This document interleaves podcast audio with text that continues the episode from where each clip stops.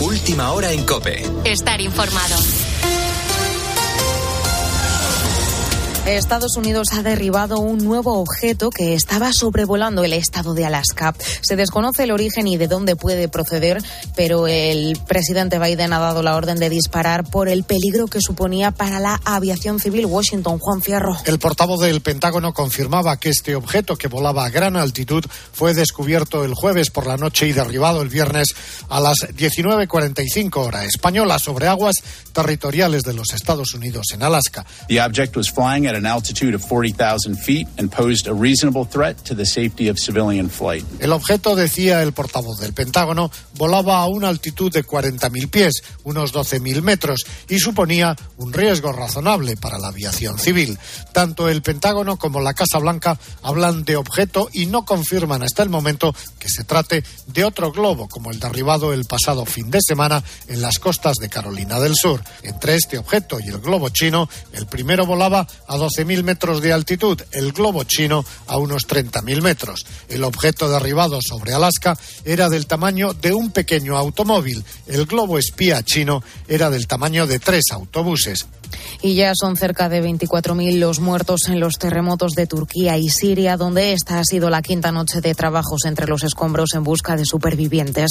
Allí se encuentra la unidad militar de emergencias que, tras 26 horas, ha logrado salvar a una madre y a sus dos hijos de dos y años. Un rescate que nos ha contado en la linterna de COPE uno de sus protagonistas, el teniente David Mora, que es jefe de la sección de rescate del primer batallón de intervención en emergencias. La verdad que se descarga, se descarga todo, se descarga la emoción. Y nada, hemos hecho, nos hemos echado a llorar, nos hemos echado a llorar, literalmente todo el equipo, especialmente los que estábamos ahí en, en el butrón que habíamos abierto, en el Warside, como nosotros llamamos, eh, a llorar, se echa a llorar, una emoción muy grande.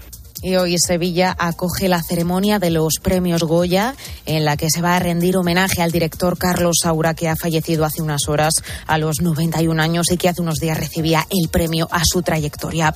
Entre las películas con más nominaciones están Asbestas o Cinco Lobitos. José Luis Concejero. Estamos ante una de las mejores ediciones de los premios Goya que se recuerdan. Una combinación perfecta, por ejemplo, entre la experiencia de Luis Tosar en Los Márgenes y Miguel Herrán en Modelo 77. ¿Qué países para los hijos de los Ambos candidatos como mejor actor protagonista, Asbestas de Rodrigo Sorogoyen con 17 nominaciones es una de las favoritas. La historia de cómo una vida tranquila en la Galicia profunda se puede convertir en una tragedia profundamente cruel. Yo no pienso eso. ¿Qué piensas? Ojalá te hubieras despertado en otra aldea. Marina Foa, Laia Costas por Cinco Lobitos o Ana Castilla por Los Girasoles Silvestres, especial mención a Carlos Saura, Goya de honor de esta edición y que ha fallecido en las últimas horas. Con la fuerza de ABC. Cope, estar informado. Y ya está todo listo para la final del Mundial de Clubes, Guillermo Díaz. El Real Madrid buscará conseguir su octavo título intercontinental, su quinto en el actual formato de Mundial de Clubes, hoy a las 8 de la tarde. El rival será el Al Hilal de Arabia Saudí, campeón de la Confederación Asiática. Carlo Ancelotti podrá contar con Benzema y Militao, quienes ya se han recuperado de su lesión. El entrenador espera mejorar el rendimiento del mes pasado. El mes de enero nos ha costado en términos de puntos, de lesiones también. También se, nos ha dolido mucho la derrota contra el Barcelona en la Supercopa y nos ha dolido mucho el partido contra Mallorca, pero esta final nos puede dar un impulso importante para, para la temporada. Hoy continúa la jornada 21 de Liga con el Almería Betis a las 4 y cuarto, Sevilla Mallorca a las 6 y media y el Valencia Athletic de Bilbao a las 9 de la noche. Toda la jornada la podrás escuchar en tiempo de juego de la cadena COPE. Y en baloncesto, el Vasconia ha perdido 79-75 en su visita al Salguiris. Por su parte, el Valencia Basket rescata una victoria en extremis en casa del Panathinaikos 91 a 92. Sigues poniendo las calles con Carlos Moreno el Pulpo. Cope, estar informado.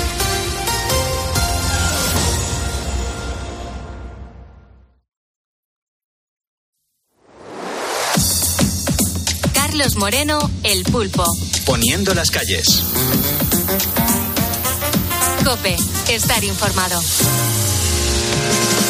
Tenemos por delante casi una hora cargada de buen rollo. Eso es lo que hacemos de lunes a viernes de 4 a 6 de la mañana.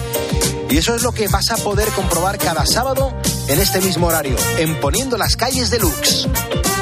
A esta hora están pasando cositas, ¿eh? Bueno, y voy a comenzar el repaso en Abadiño, en Vizcaya, donde hemos presenciado algo pues muy curioso. Yo te cuento, en el año 2019, el estadounidense de origen letón, eh, Martins Licis, fue coronado como el hombre más fuerte del mundo. Eh, sin embargo, eh, aunque él sea una leyenda, hace unos meses manifestó en una entrevista que él admiraba mucho mm, como gente fuerte, fuerte, fuerte y que hace algo extraordinario a los eh, eh, Arrijas Otzayes. Perdón por la pronunciación si no es la correcta. No, no, Pero es perfecto. que todavía con el euskera no me he puesto. No, y, lo, y lo puedes, lo puedes repetir, que no hay ningún problema, ¿eh? Arrijas Otzayes. Perfecto. Yo creo que es así. Sí, sí, además Si hay algún- la S, que es lo que hay que hacer. Muy bien. ¿Vale? Si hay algún vasco. Sí, y, y además he, he hecho la- una L y la I que, como si fuera doble L. Ah, es maravilloso. Eh, que me lo ha contado aquí un compañero mío que, que, que vasco. Pero aún así creo que lo he hecho fatal. Aún así No, no, me no. habrán entendido perfectamente. Lo puedes repetir incluso, ¿eh? Por tercera vez. Arrijas o talles.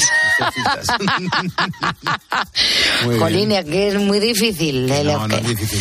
Muy Bueno, eh, yo eh, pido perdón, pues, es como Sanjejo, que da igual cómo lo hagas que lo haces mal. no bueno, eh, me estoy refiriendo a los levantadores de piedra vascos. Pues bien, eh, eh, Licis ha tenido ya la oportunidad de participar en una exhibición que se ha celebrado en Abadiño, como te estoy diciendo, eh, ante 1200 jolín, ya empiezas mal y ya va todo de va, va como el va como el tutorial La lengua ha sufrido, ha sufrido ahí mucho la pronunciación. sí. Ya seguramente la, la tengas rojita por Ah, abajo. No, pero Abadiño es fácil. Me podía haber tocado otro, otra localidad vasca Mañana peor. tienes agujetas en la lengua. bueno, eh, ante 1.200 personas han hecho esta exhibición y este hombre se ha enfrentado al actual, al actual campeón vasco que es Unax. ¿Eh? Espérate, Mago, una Celaya, que este era Ya fácil. Oye, tengo una, una amiga que se llama Guerrica Goitia de apellido y lo digo del tirón, pero porque la conozco desde hace años. Eso iba a decir, claro, porque te, te suena, te, te sale más complicado llamar a Lorena. ya es más difícil, sí. Bueno, la historia es que a este hombre, que como te digo está considerado el hombre más fuerte del mundo, le ha invitado el ayuntamiento y él feliz ha acudido a la cita para ir con los levantadores de piedra vascos. El objetivo, conseguir el mayor número de alzadas. ¿eh? Van cogiendo diferentes pesos y el objetivo es eh, conseguir el mayor número de alzadas en un minuto. Y oye, consiguió levantar la piedra de 252 kilos a pulso. Yo soy un poquito brutilla. un poco brutillo aquí el colega. Porque si le ves levantando la piedra, eh, se, te, se te saltan las lágrimas. Como tiene que abrir las nueces, ¿eh? Eh, hombre, es que a pulso. ¿Tú sabes lo que sufre la espalda?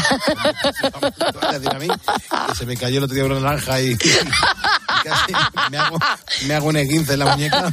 Bueno, yo aquí en Cope tenemos las, las botellas estas de agua. ¿Eh? la Que- garrafa de 25 las garrafas, las garrafas. Y no soy capaz, soy capaz de cogerla a pulso. Pero no soy capaz de alzarla para colocarla donde tiene que ir y entonces tengo que llamar a algún que otro compañero. Mira, vea, yo he visto gente que había estado Sin beber. y, y ha llegado a coger el agua y, y de repente no había agua y, tenían que poner la garrafa de 25 Y kilos. ha dicho, y- "Pre- y se prefiero morirme". vuelta, y se han dado la vuelta o han abierto la cisterna del bate y han bebido de ahí. o prefiero morirme de sed. No me extraña, ¿eh? porque pesa un poquito. Bueno, eh, 252 kilos a pulso son 5 yos. Es decir, es como levantar a 5 veas. Sí, sí, sí. es- ¿no? Hombre, pero con una Sin pierna la tuya, no, una pierna. tuya no, no puede. Sin la dificultad de las piernas que cuelgan. Y sobre todo la derecha, que es más larga que la otra, eso nunca lo dices, ¿eh? Oye, perdona, yo tengo las dos piernas exactamente iguales. ¿Eh? Vayamos a tener la fiesta en paz. Muy largas. Más largas, como decía mi padre, que un domingo sin dinero. Sí, sí, sí. Pero son pero una, exacta- una es más larga que la Bueno, dicen que siempre tenemos un algún milímetro No, que otro. son- estamos hablando de 10 centímetros. Bueno, es como levantar a 5 veas 252 kilos. Es alucinante. Dicen que este hombre, que el Lisis, había desayunado ese día 10 huevos repartidos en varias tortillas. Poco me parece. Poco me parece. Tú hablando de desayunos hoy y creíamos que aquí la gente comía mucho. 10 huevos repartidos en varias tortillas. Pues cada una, pues tú imagínate, si le echan dos huevos a cada tortilla, cinco tortillas se toman francesas. ¿A ti qué te parece esto? Una maravilla, de verdad. Que, que siento envidia por gente así. que quieres que te diga? Eh, que se tome cinco tortillas de dos huevos cada una. Pues imagínate, si, hubiese tomado la tortilla con 20 huevos, ¿cuánto hubiese podido levantar? No lo sé. 252 kilos a pulso. Y tengo que decirte una cosa. Dicen que la técnica que utilizó, porque claro, el hombre no es vasco. Y los vascos, para este deporte, tienen una técnica de cómo ir levantando la piedra. Dicen que la técnica era depurada cero, o sea, no era ortodoxa. Era más bien fuerza bruta. ¿eh? que, que, que no estaba el hombre muy hecho a- al tema. Pero, oye, le valió para, para alzarla, para cogerla, al menos durante unos segundos. Y es verdad que le dijeron, no te quedes mucho con ella. Suéltala en cuanto tengas oportunidad.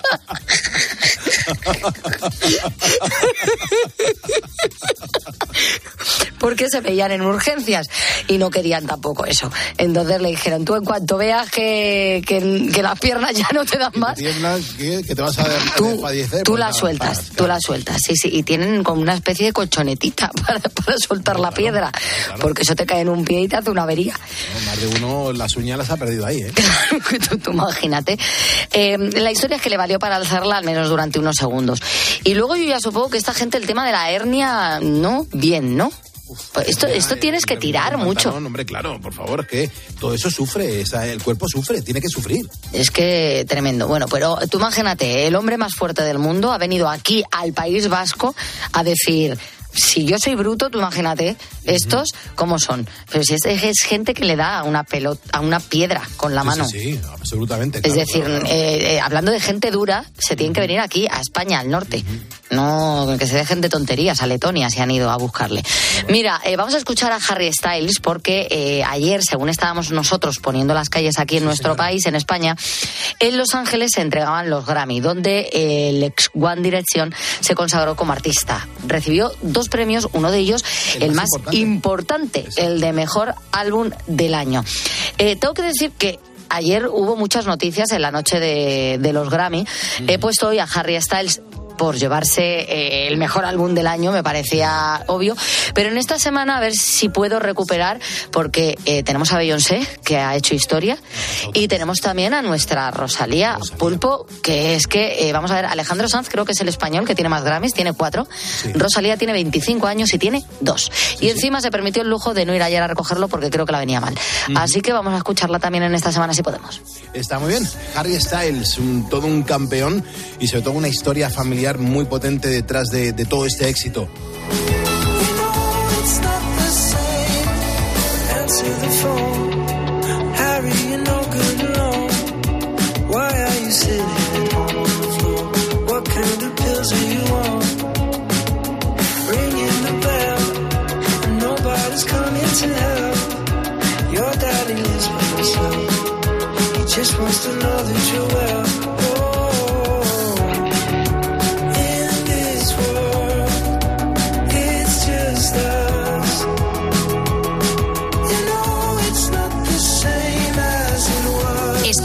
Poniendo las calles. Con Carlos Moreno, El Pulpo.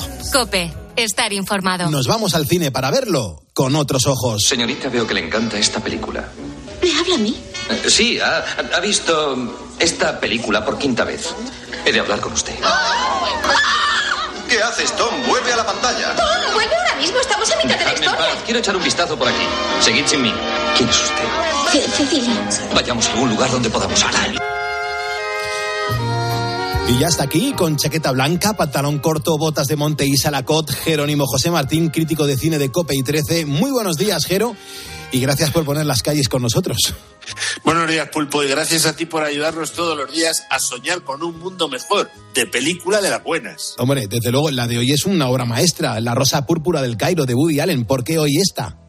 Pues mira, porque hoy es el 77 cumpleaños, felicidades, de la actriz californiana Mia Farrow, Mm. nacida en Los Ángeles el 9 de febrero de 1945, es hija del director de cine y escritor australiano John Farrow, de la actriz irlandesa Maureen O'Hara, la famosa Jane del Tarzán de Johnny Weissmuller, ¿te acuerdas, no? Perfectamente. Ambos eran, por cierto, católicos practicantes. Mia Farrow ha aparecido en más de 40 películas, 12 de ellas nada menos dirigidas por Woody Allen, desde la comedia sexual de una noche de verano a maridos y mujeres, pasando por Celig, Días de Radio, Delitos y Faltas y otras muchas. Fue nominada siete veces al Globo de Oro. Lo ganó en 1965 como mejor actriz emergente por Cañones en Batasi. Ha optado a tres premios BAFTA eh, por La Semilla del Diablo, Ceremonia Secreta, Jonan Mary, eh, La Rosa Púrpura del Cairo también optó al BAFTA y en 1986 por Ana y sus hermanas. Y luego ganó el premio a la mejor actriz en el Festival de San Sebastián por Sígueme. Además es conocida también su labor como embajadora humanitaria de UNICEF.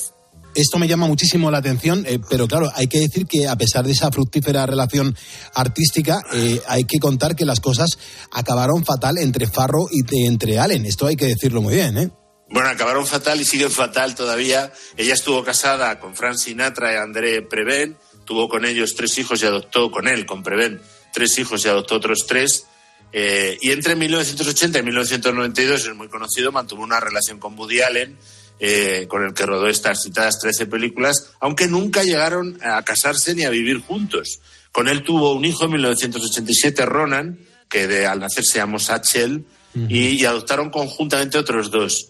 Eh, hay que decir, por cierto, que de los hijos adoptados por Farrow, en, en total, dos se suicidaron. Eh, y Farrow y Allen se separaron cuando salió a la luz, es muy conocido que Allen mantenía una relación con su hijastra Sun Ji Preven, eh, que entonces tenía 21 años, o sea, ya mayor de edad, y con ella ha contraído matrimonio y, es, eh, y siguen ahí juntos, ¿no? Farrow ganó la custodia de sus tres hijos tras la ruptura y acusó a Allen de haber abusado sexualmente de su otra hija adoptiva, Dylan. Por entonces tenía siete años. En 2018, un año después de que este periodista destapara los abusos sexuales del poderoso productor Harvey Weinstein, Moses Amadeus Farrow, que es periodista y que es hijo de Mia y de, Fa- y de Woody Allen, desmintió este presunto eh, abuso sexual por parte de Allen a Dylan y criticó un poco a su madre, a, a Mia Farrow. El culebrón, por tanto, sigue vivo. No en todo caso, es verdad que ambos llegaron a la plenitud de su colaboración artística con esta película, con La Rosa Púrpura del Cairo, que es una fábula preciosa sobre la importancia de la ficción para aprender a vivir la dura vida real, eh, como hace ese personaje amable y frágil a la vez de Mia Farrow en esta película y que es muy difícil no empatizar con ella, porque todo el espectador se enamora eh, al ver la peli, claro. Desde luego que sí. A ver, Jero, ya que te has disparado, porque te lo noto, eh, recuérdanos qué es lo que le pasa a esa mujer, porque los ponedores estamos ahora mismo que nos mordemos las uñas. Sí, pues mira, estamos en 1935, durante la Gran Depresión, y entonces Cecilia, que es Mia Farrow, trabaja como camarera en Nueva Jersey, mientras su marido, que es Danny Aiello, Monk se llama en la película, se dedica a vaguear. La única distracción que tiene Cecilia es el cine, al que va una y otra vez para evadirse de esa realidad dura que vive y soñar con un mundo de champán, trajes de noche y fiestas elegantes. Lo que mi madre llamaría eh, el club de las cursis, que son las pelis que a ella le gustan. ¿no? Una noche está viendo por quinta vez su película favorita, que se titula La Rosa Púrpura del Cairo. Y entonces, ante el estupor de todo el cine, el protagonista, un arqueólogo y aventurero llamado Tom Baxter, que lo interpreta Jet Daniel, pues se fija en ella, salta de la pantalla en blanco y negro a la sala de cine real en colores para conocerla. Y entonces ya se da una serie de idas y venidas de ambos entre la realidad y la ficción, que claro, lógicamente generan todo tipo de enredos, sobre todo cuando aparece en escena Gil Shepard, que lo interpreta también, lógicamente, Jet Daniels, porque es el actor real que interpreta a Tom. Con lo cual, un trío de estos eh, liadísimo. ¿no? Ajá. Y en su momento esta película, ¿qué tal acogida tuvo, la, la Rosa Púrpura del Cairo?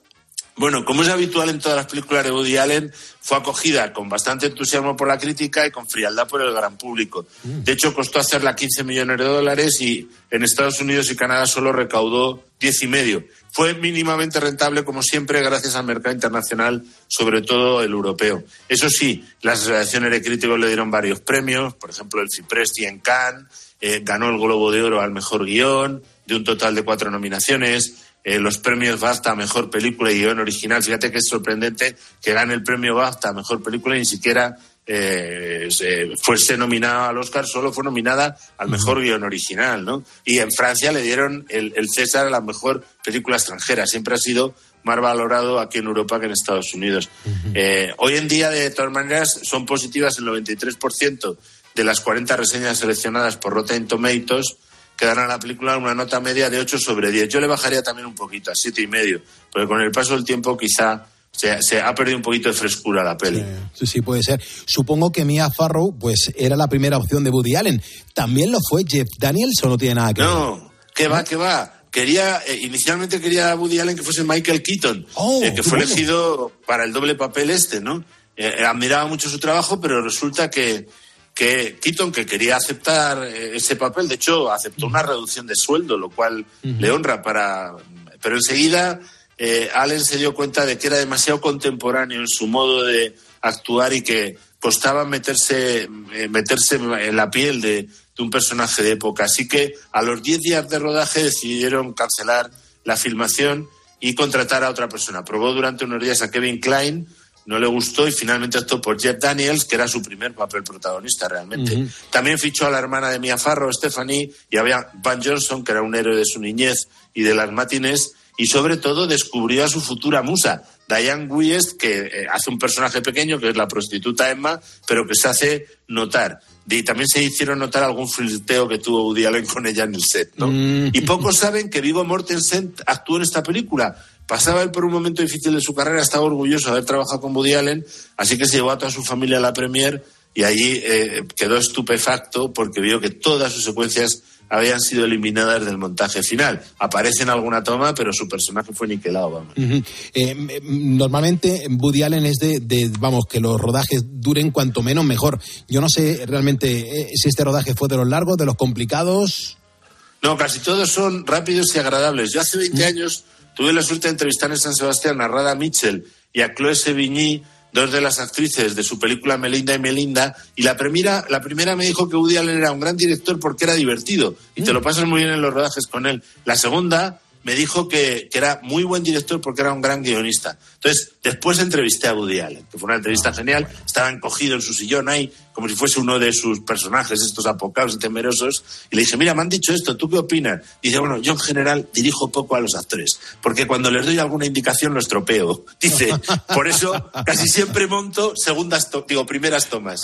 La segunda, tercera, cuando ya he dicho algo, la fastidio, porque la clave de la, de la dirección de actores, esto te lo dicen casi todos los directores, es el casting. Y luego hay que dejar tranquilo a los actores durante el rodaje. Eso me dijo, ¿no? En luego que 2001, en una de sus escasas apariciones públicas, eh, el propio Woody Allen señaló que La Rosa Púrpura del Cairo era su película favorita de las que había rodado, la que más se acercaba a lo que quería haber hecho. ¿no? Eh, fíjate que cuando hicieron los primeros pases de la película, eh, de estos de prueba, el productor sugirió cambiar el desenlace, que era un poquito agridulce, ¿no? Un bastante agridulce, más bien. Pero el, el director, vamos, Woody Allen dijo ni de, ni de broma, porque ese final agridulce es una de las razones por las que había hecho esa película. Claro. Yo no recuerdo si esta película se rodó en Chicago o en Nueva York.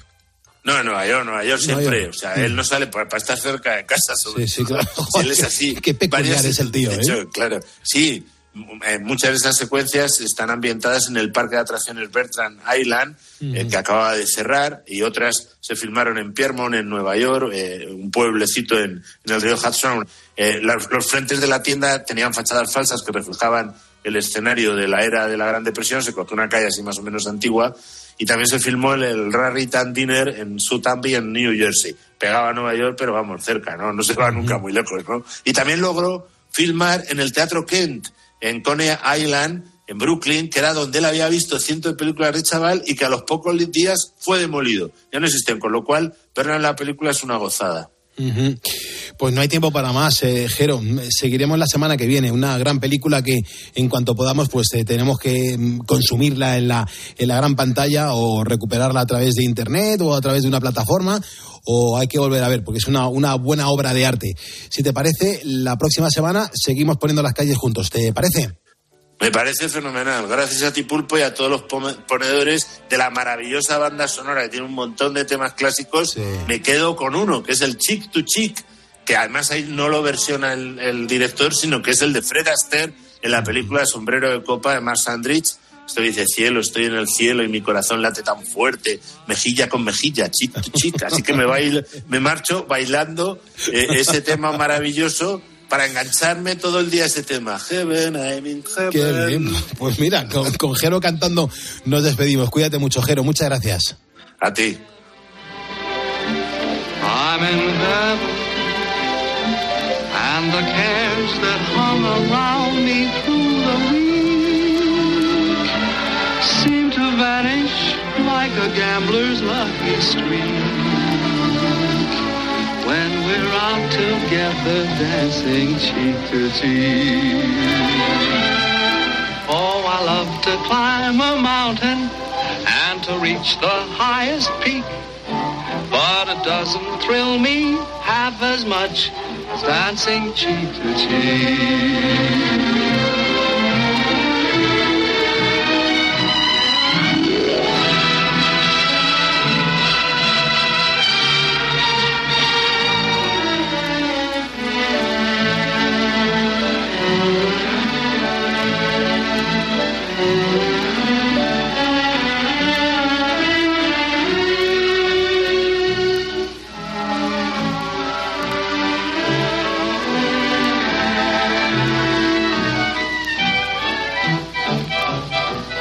Escuchas Poniendo las calles. Con Carlos Moreno, El Pulpo. Cope, estar informado. ¿Tú has escuchado alguna vez la expresión del cerdo hasta los andares? Bueno, como todos los dichos, no puede esconder más verdad. En España, en nuestro país, del cerdo ibérico comemos todo, empezando por el jamón, que es famoso en el mundo entero. Y te cuento esto porque tanto tú como yo mm, sabemos que este animal ha sido durante años el sustento de innumerables familias en España. Y por este motivo, la matanza anual se ha terminado convirtiendo en un ritual, un festejo familiar donde todos se juntaban para obtener la carne que daría de comer pues durante meses a una familia entera, todos trabajando unidos en torno al cerdo abierto. Y claro, hoy te estoy hablando de esta realidad porque hemos sabido que en los últimos años las matanzas han descendido más de un 90%.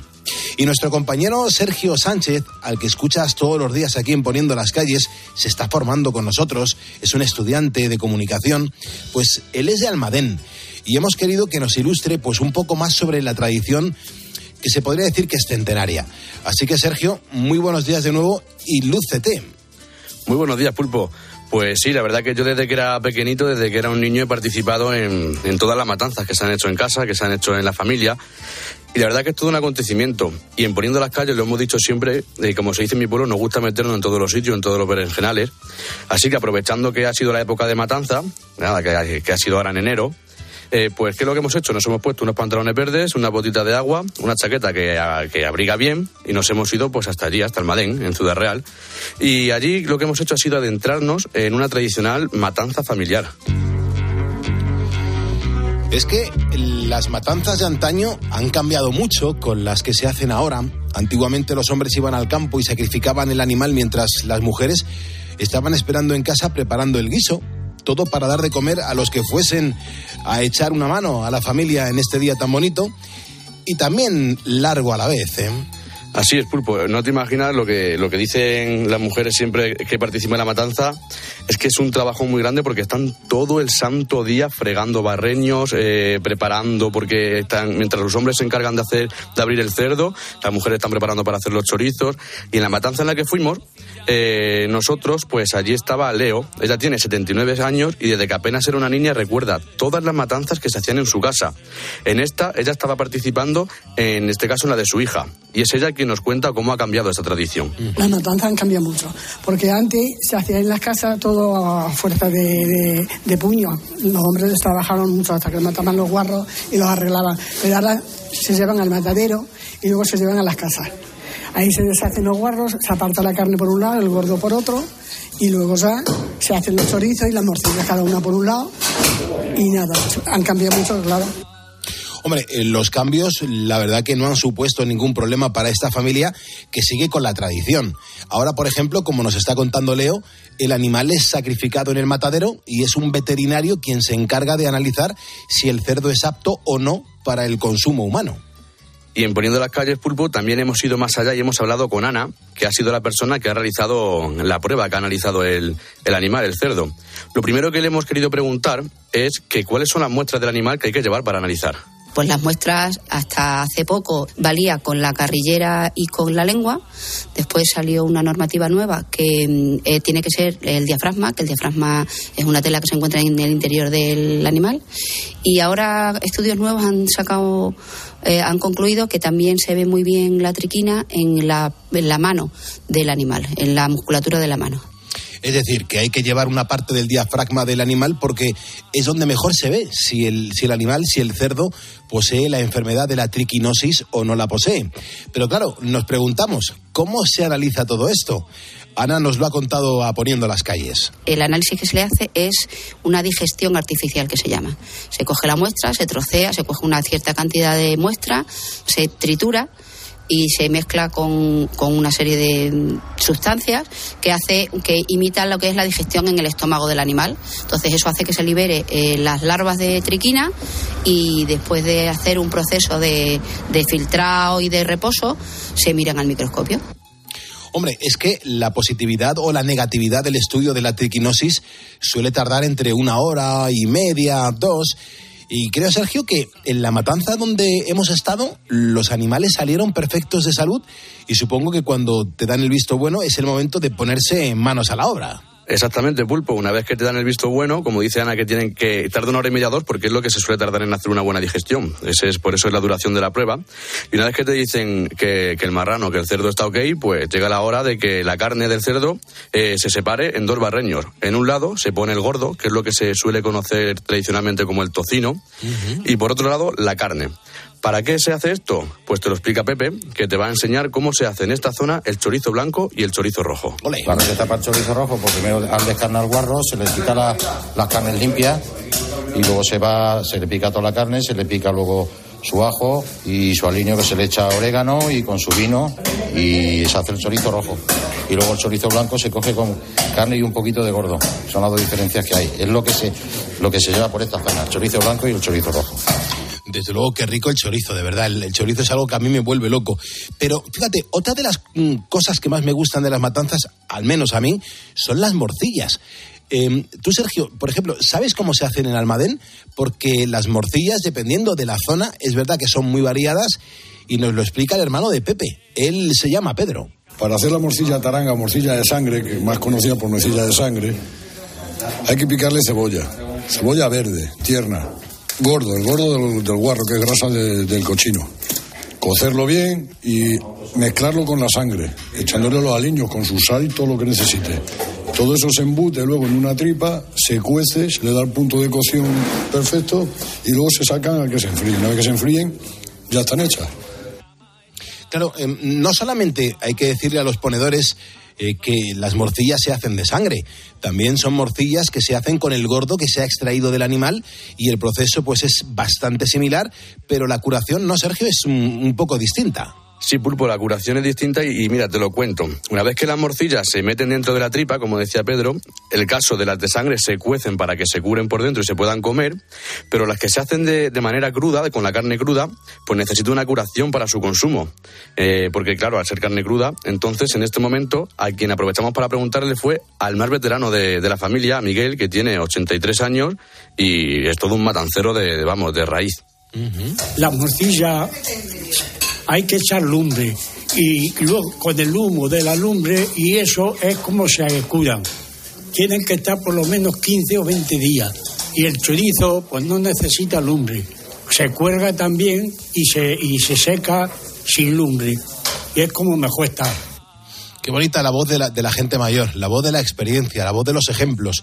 Hombre, todo esto hay que decir que es una tradición preciosa que une además a mucha gente, porque todos estos sonidos que has escuchado son de una familia entera que estaba trabajando juntos, haciendo una matanza como las de antes.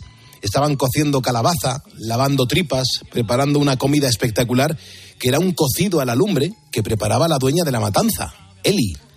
Eso es pulpo. Y lo mejor que tiene la matanza es que es echar al cocido la carne fresca que estás utilizando. O sea, que imagínate cómo, cómo estaba eso.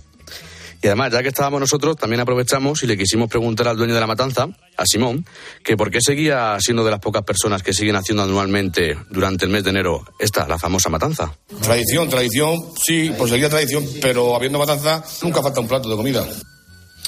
Y cuánta razón tiene Simón eh, con sus palabras y con su sentir. Cierto es que habiendo matanza nunca falta un plato de comida y quizá por eso, como te decía antes, el cerdo pues ha sido el animal en el que se ha basado el sustento de muchas familias en España. Realmente es una pena que las matanzas hayan disminuido tanto, porque una de las cosas más importantes es no olvidarnos de dónde venimos, las raíces, lo, que somos en España. Nosotros de momento estamos esperando que acaben de curar esas morcillas para probarlas y contando los días para el año que viene volver a hacer una matanza con toda esta familia. Muchas gracias Sergio por este reportaje tan bonito en torno a la matanza.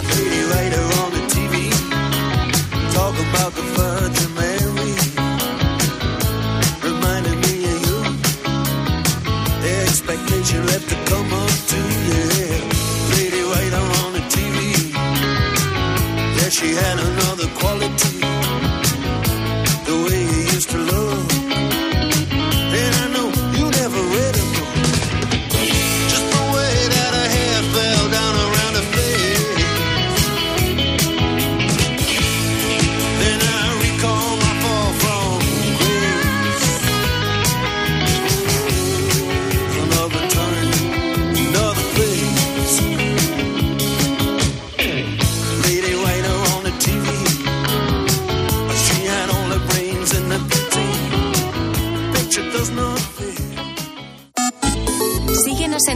arroba cope y en facebook.com barra cope. Al caer la tarde, Expósito. No están siendo meses fáciles para muchas familias que han visto cómo los precios aprietan. La inflación ha subido. Nosotros somos una familia de cuatro miembros. Eh, recientemente hemos adquirido una casa. Nos vemos abocados a, a tener un ahorro bastante más grande. Si vas a un bar y te compras un pincho de tortilla, te cuesta un 6% más porque va a reflejar su precio final. Empresarios como Alberto tienen que hacer encaje de bolillos. De lunes a viernes, de 7 de la tarde a 11 y media de la noche, en Cope encendemos la linterna. Con Ángel Expósito. El próximo lunes 13 de febrero a las 12 del mediodía, atentos a la radio. Viviremos un momento histórico. Ángeles Barceló, Carlos Herrera y Carlos Alsina, los tres grandes comunicadores de la radio en España, por fin juntos en un mismo estudio para celebrar el Día Mundial de la Radio. Con el patrocinio de ONCE y el corte inglés. Carlos Moreno, El Pulpo. Poniendo las calles. Cope, estar informado. Es verdad que todos hemos vivido una época en la que, bueno, pues deseábamos que los científicos encontraran la vacuna que nos hicieran, bueno, pues a todos inmunes al coronavirus o que por lo menos pues nos ayudara a, a estar menos expuestos a sus graves síntomas. Atención porque se ha estado hablando mucho de este tema, pero yo creo que se ha profundizado poco en el origen de las vacunas. Resulta que el pasado 26 de enero se cumplieron 200 años del fallecimiento de Edward Jenner. Es considerado el padre de la vacunología y de la inmunología. Este hombre fue médico y a él le debemos uno de los mayores descubrimientos de la medicina, que es ni más ni menos que la vacuna contra la viruela. La primera vacuna del mundo. Bueno, pues tenemos a las 4.18, 3.18 de la mañana con comunicación con el doctor Fernando Moraga Job. Es el vocal senior y portavoz de la Asociación Española de Vacunología. Doctor, buenos días. Muy buenos días, Pulpo. Gracias, Eh, gracias Se por va, est- se va a dar aquí la circunstancia que el Pulpo va a entrevistar al, al lobo, porque mi segundo apellido yo es lobo. ¿eh? Anda. bueno, pues nada, Lobo. Muchísimas gracias y bienvenido a la cadena Cope. Sí que me gustaría muchísimo, doctor, por favor, que nos contaras la historia que has escrito en un artículo sobre cómo se descubrió la primera vacuna, porque tiene parte de observación. Brevemente, ¿qué es lo que ocurría a, final, a finales del siglo XVIII con la viruela? ¿Cómo, cómo estaba el planeta en ese momento? Bueno, eh, la viruela era una enfermedad muy grave, con una mortalidad de un 30%, y los casos que sobrevivían a veces eh, tenían secuelas graves, ¿no?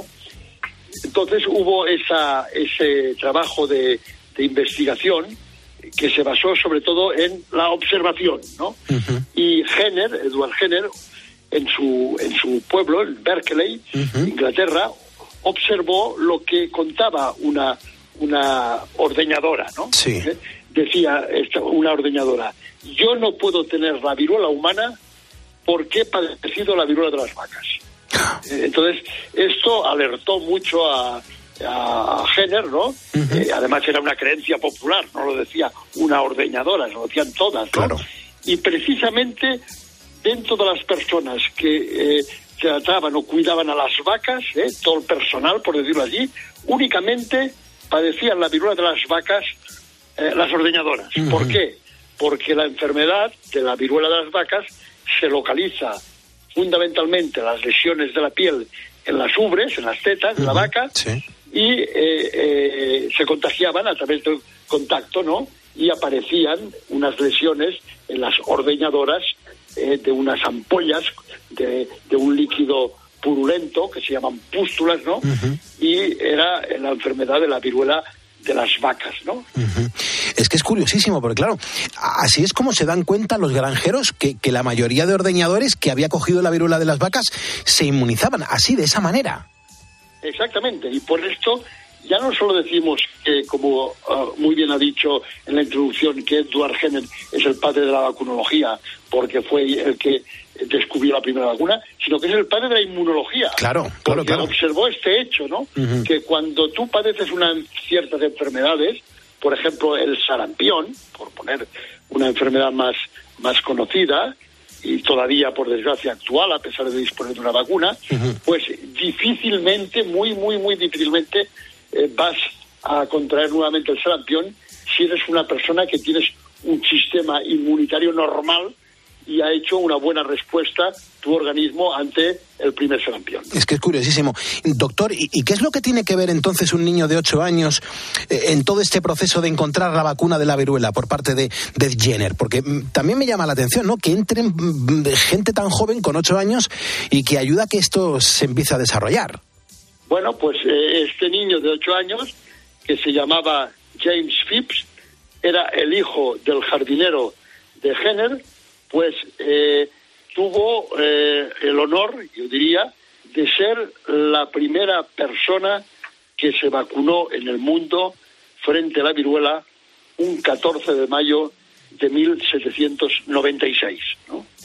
Eh, el mecanismo fue que eh, Jenner cogió a una de las ordeñadoras que tenían eh, una lesión en la mano ¿eh? y eh, aspiró un poco de líquido de una de las pústulas, de las ampollas, y el líquido este, pues, se lo puso al niño a través de unos rasguños, de unas escarificaciones en uno de los brazos, ¿no? Entonces, el niño, al cabo de, eh, de dos días, pues empezó a hacer un cuadro de un poquitín de fiebre, un poco de malestar, y al cabo de nueve días o diez, eh, apareció la pústula en el lugar donde Jenner le había puesto el líquido de las pústulas de la ordeñadora. Doctor, ¿sería correcto si yo digo que, que ese fue el primer paso mm, para poner en marcha la medicina preventiva, además asumiendo muchísimos riesgos, o es un poco gratuito que yo diga esto ahora aquí en Poniendo las Calles? Esto es, esto es el, el inicio de la vacunología, es, eh, es Jenner, ¿no? Y por esto hemos querido desde la Asociación Española de Vacunología destacar este segundo centenario del falle- fallecimiento de Edward Jenner. Estamos en la cadena COPE, estamos poniendo las calles, así es como se llama este mm, programa de radio. Somos el primer despertador y tenemos la inmensa fortuna de estar hablando con el doctor Fernando Moraga Job, es el vocal senior y portavoz de la Asociación Española de Vacunología, que me imagino, doctor, que en este momento eh, sí que me va a poder decir si este científico, este, este crack de la medicina, el doctor Jenner, mm, tuvo el, pues a todo el mundo a su favor o también en ese momento en ese momento de la civilización hace muchísimos años tenía gente que estaba en contra de todas las investigaciones que tenía puestas en marcha Pues en absoluto no tuvo todo el mundo a su favor y tuvo en sus inicios grandes problemas. Piensa usted que, por ejemplo, eh, el, el- el descubrimiento fue en 1796, ¿no? Eh, al año siguiente, eh, Jenner presentó su trabajo a la Royal Society de, de Londres, ¿no? Y, y- y- y lo, y lo- y lo rechazaron, ¿no? Claro. ¿Eh? Eh, y al año siguiente se tuvo que coger dinero de su bolsillo y editarse el libro sobre el trabajo, a partir del cual se difundió por toda Europa y por toda Norteamérica. Y ya inicialmente tuvo grupos antivacunas, ¿no? Con estas pinturas, no sé si usted ha tenido la ocasión de ver alguna, ¿no? De, de, de un- unos cuadros de, de- de personajes con, con partes del organismo convertidas en, en, en- partes de la vaca, ¿no? Como quieren decir, como te has vacunado a partir de un líquido de la vaca, pues tú vas a tener, eh, tenían pezuñas, ¿no? Tenían en lugar de las manos, ¿no? O sea, unas tonterías, ¿no? Eh, tremendas, ¿no? Pues los, los grupos antivacunas eh, estuvieron ya desde el principio eh, eh, en, en la vacuna de la viruela, una vacuna que ha salvado pues millones y millones de vidas. Porque no olvide usted que algunos autores dicen que la viruela, eh, a través de la historia, ha matado tantas personas como el resto de las enfermedades infecciosas juntas. Es una gozada escucharle, doctor. Le agradezco un montón que esté aquí madrugando y poniendo las calles con nosotros. Yo no sé si Edward Jenner, eh, el que es considerado el padre de la vacunología y de la inmunología, que, bueno, que el pasado 26 de enero se cumplían 200 años de su fallecimiento, este hombre eh, cuando fallece, cuando muere, se da cuenta de lo que ha descubierto y de lo agradecidos que estamos gracias a lo que consiguió. Estamos en 2023 y estamos rindiéndole un tributo. Yo no sé si en aquel momento eh, la gente se lo agradeció y se lo pudo decir. Pues yo creo que eh, hubo gente que se lo agradeció, pero quizás no en la medida que el hecho ha tenido en cuanto a su trascendencia. Eh, recordemos que la viruela en este momento, eh, más de 200 años después, es la única, la única enfermedad erradicada en el mundo mediante la vacunación en el hombre. Doctor, me escribe Santiago Raposo, que es un, un ponedor, un oyente de este programa que nos está escuchando ahora mismo desde Peñafiel. Dice, Pulpo, qué interesante charla eh, estamos viviendo en la cadena COPE. Eh, ¿Le puedes eh, pedir al doctor qué tiene que ver Napoleón Bonaparte en todo esto? Que seguro que te va a dar datos que te van a sorprender. Sí, sí, todo también Napoleón Bonaparte pues tuvo su pequeña parte, y valga la redundancia, De protagonismo, en la historia de la vacuna de la viruela. En 1805, en plenas guerras napoleónicas, los eh, familiares de soldados ingleses, soldados ingleses que estaban presos en el continente por las tropas napoleónicas, pues las madres le dijeron a Jenner a ver si podía interceder eh, para que Napoleón Bonaparte pues lo- los liberase, ¿no? Entonces eh, escribió una carta a Napoleón Bonaparte y a vacunar a todo su ejército para evitar pues que la viruela se extendiese por todas sus tropas y por, por toda Europa y que sus soldados muriesen a causa de esta enfermedad. Eh, le pidió, le pidió a cambio de este consejo que liberase a los soldados ingleses, ¿no? La respuesta del, del estadista francés, ¿no? Fue muy contundente, ¿no? Eh, vacunó a todo su ejército, evidentemente, liberó a los soldados ingleses y le dijo, atentos, no le puedo negar nada a uno de los más grandes benefactores de la humanidad. Claro. Gran sentencia de un gran político. Claro. A partir de entonces, ¿cuánto se tardó en declarar al mundo libre de viruela? Concretamente, el último caso de viruela en el mundo se declaró en 1977. ¿eh? Entonces transcurrieron dos años, que es preceptivo, y como no apareció ningún caso, en la primera reunión de la Asamblea de la Organización Mundial de la Salud de 1980, la OMS dio, eh, declaró erradicada la viruela en el mundo. Eh, doctor, ¿sabemos más o menos cuántas vacunas hay a día de hoy en todo el mundo? Bueno, eh, es un poco lo que le he dicho antes, que lo que está clarísimo es que tenemos vacunas frente a 31, 31 enfermedades. Y dentro de cada grupo, pues le diré yo, vacunas eh, antineumocócicas, pues tenemos varias. Vacunas frente al meningococo, tenemos varias. Vacunas ante la gripe, tenemos varias. Pero eh, microorganismos, bacterias o virus que se puedan prevenir por la vacunación, en este momento hay 31. Ujú. Y ya para, para finalizar, no le quiero quitar más tiempo, doctor. ¿Es la vacuna el, el mejor método para evitar contagios y la, pro- la, pro- la propagación de enfermedades? Lo digo porque hay mucha gente que a día de hoy te pone el, el morro torcido cuando dice que, que ¿por qué te pinchas? Bueno, es, eh, es una evidencia científica tan clara pues que no admite ninguna discusión. La vacunación es una de las medidas eh, preventivas, la, la mejor, ¿no?, que ha salvado más vidas y que es la más eficiente, es decir, con una relación, por una parte, beneficio-riesgo, pues tremendamente favorable al beneficio, el riesgo es mínimo, y después con unos, diríamos, ganancias, entre comillas, eh, eh, económicas, ¿no? Y sobre todo, fundamentalmente, de vidas humanas. Pues doctor Fernando Moraga Llop, eh, vocal senior y portavoz de la Asociación Española de Vacunología. Las gracias y la tremenda admiración y sobre todo las gracias en nombre de la humanidad por su trabajo y por todo lo que le ha dedicado para, para salvarnos a los demás. Ha sido un placer, Pulpo, hablar con usted. Muchas gracias.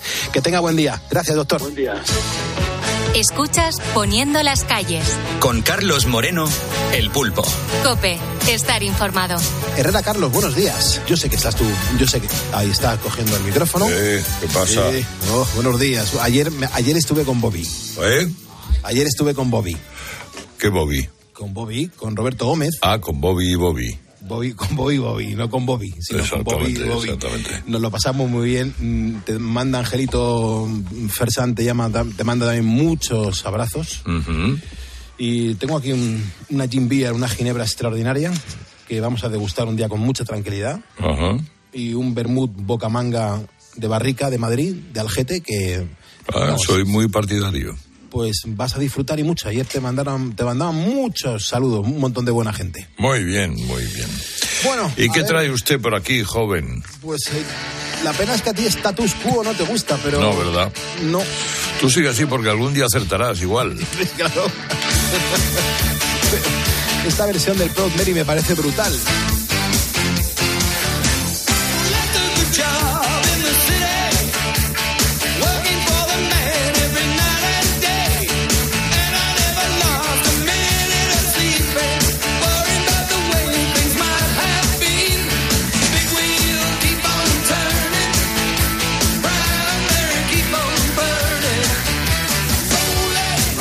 Conocía la versión del Proud Mary, fíjate. Pues es una versión buenísima en un disco raro de cosas que cuando ellos se aburren pues se meten en estudios, eh, convencen a la discográfica para que les editen el disco y oye, sacaron esta. Pero es que si te pones a bucear un poco entre las grandes canciones de los status quo, me fascina por ejemplo este All Time Rock and Roll. Me parece brutal. Hoy escuchamos a los status quo Herrera porque estamos de cumpleaños. Alan Lancaster está cumpliendo 74 años.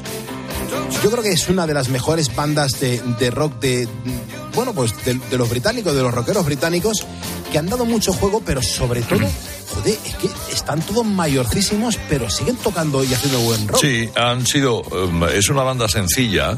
Eh, El que directa al estómago, ¿eh? Sí, Eh, sí, sin, sin, sin pasar, ¿no? Que no vamos a perdernos en el cerebro un rato y luego en el paladar, no, no, no, directo al estómago con un coroche.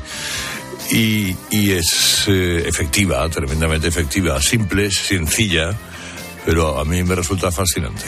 Sí, sí, a mí también me gusta muchísimo. Otro temazo de los status quo, este Rockin' All Over the World, me parece brutal.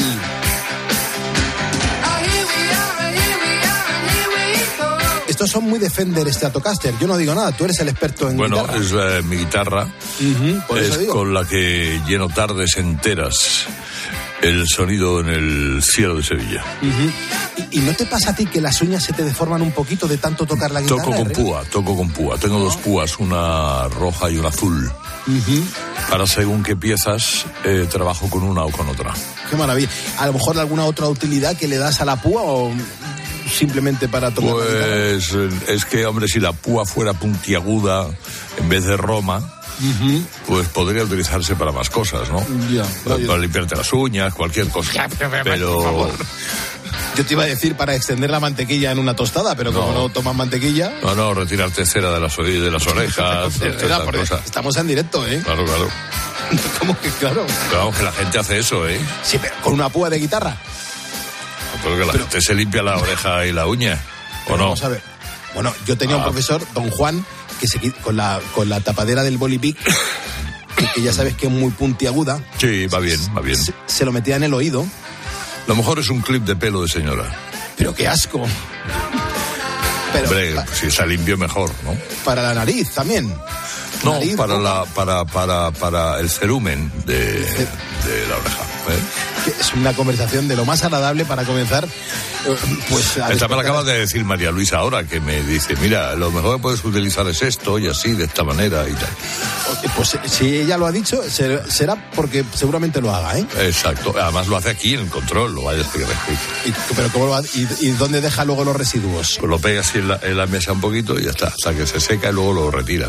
Claro, con razón, eh, cuando tocas por esta mesa, muchas veces es crocante, ¿no?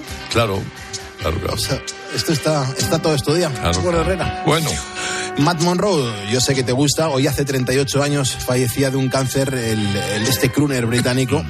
Me, me fascina este hombre, ¿qué quieres que te diga? y a mí también. Me parece... Cantando en inglés es todavía superior a, a cantando en español. Esta es una buena pieza, ¿eh, Herrera? Sí, sí. Y simplemente aprendí. Poniendo las calles de Lux, deja paso a la información, pero. El próximo sábado volvemos. Recuerda que nos puedes escuchar de lunes a viernes, de eso 4 a 6 de la mañana, para poner en marcha todo un país, nuestra España. Y los sábados, recuerda, como el perfume, te lo damos todo concentrado. Sé feliz.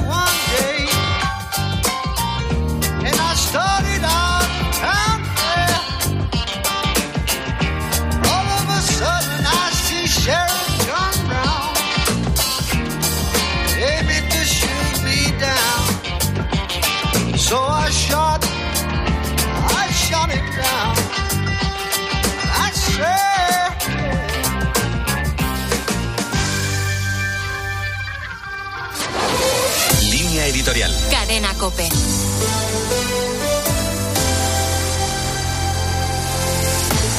Afortunadamente, desde hace algunos años se ha hecho habitual reconocer públicamente la vulnerabilidad personal y social. Menos positivo es que se haya extendido la categoría política y jurídica de víctima. Ser vulnerable no es ser necesariamente una víctima. Si todos somos víctimas, nadie sería realmente víctima. La vulnerabilidad, el límite, forman parte de nuestra condición humana y absolutizar el principio de que la voluntad puede alcanzar todo lo que se proponga es fuente de frustración. Otra cosa es que la vulnerabilidad se convierta en una especie de chantaje colectivo. A veces parece que las consecuencias de la vulnerabilidad no puedan ser acompañadas, sanadas y valoradas desde un punto de vista objetivo. La terminología que antes era exclusiva de psicólogos y terapeutas se ha convertido en algo habitual para todos. Todos hablamos de personas tóxicas que no respetan nuestros límites o sobrepasan nuestra capacidad emocional. Se reclama a toda la sociedad responsabilidad afectiva y eso sin duda es bueno. Avanzar en la sociedad de los cuidados es progreso. Otra cosa diferente es convertir la necesidad afectiva en un derecho subjetivo y universalizar la condición de víctima. Estamos viendo las consecuencias jurídicas de esto último. En la ley del solo sí es sí se presume que la mujer es víctima y el hombre agresor. Se invierte la carga de la prueba, lo cual está en contra de los fundamentos de la democracia. Si el estado emocional es fuente de derechos subjetivos de modo ilimitado, la convivencia se hace cada vez más difícil.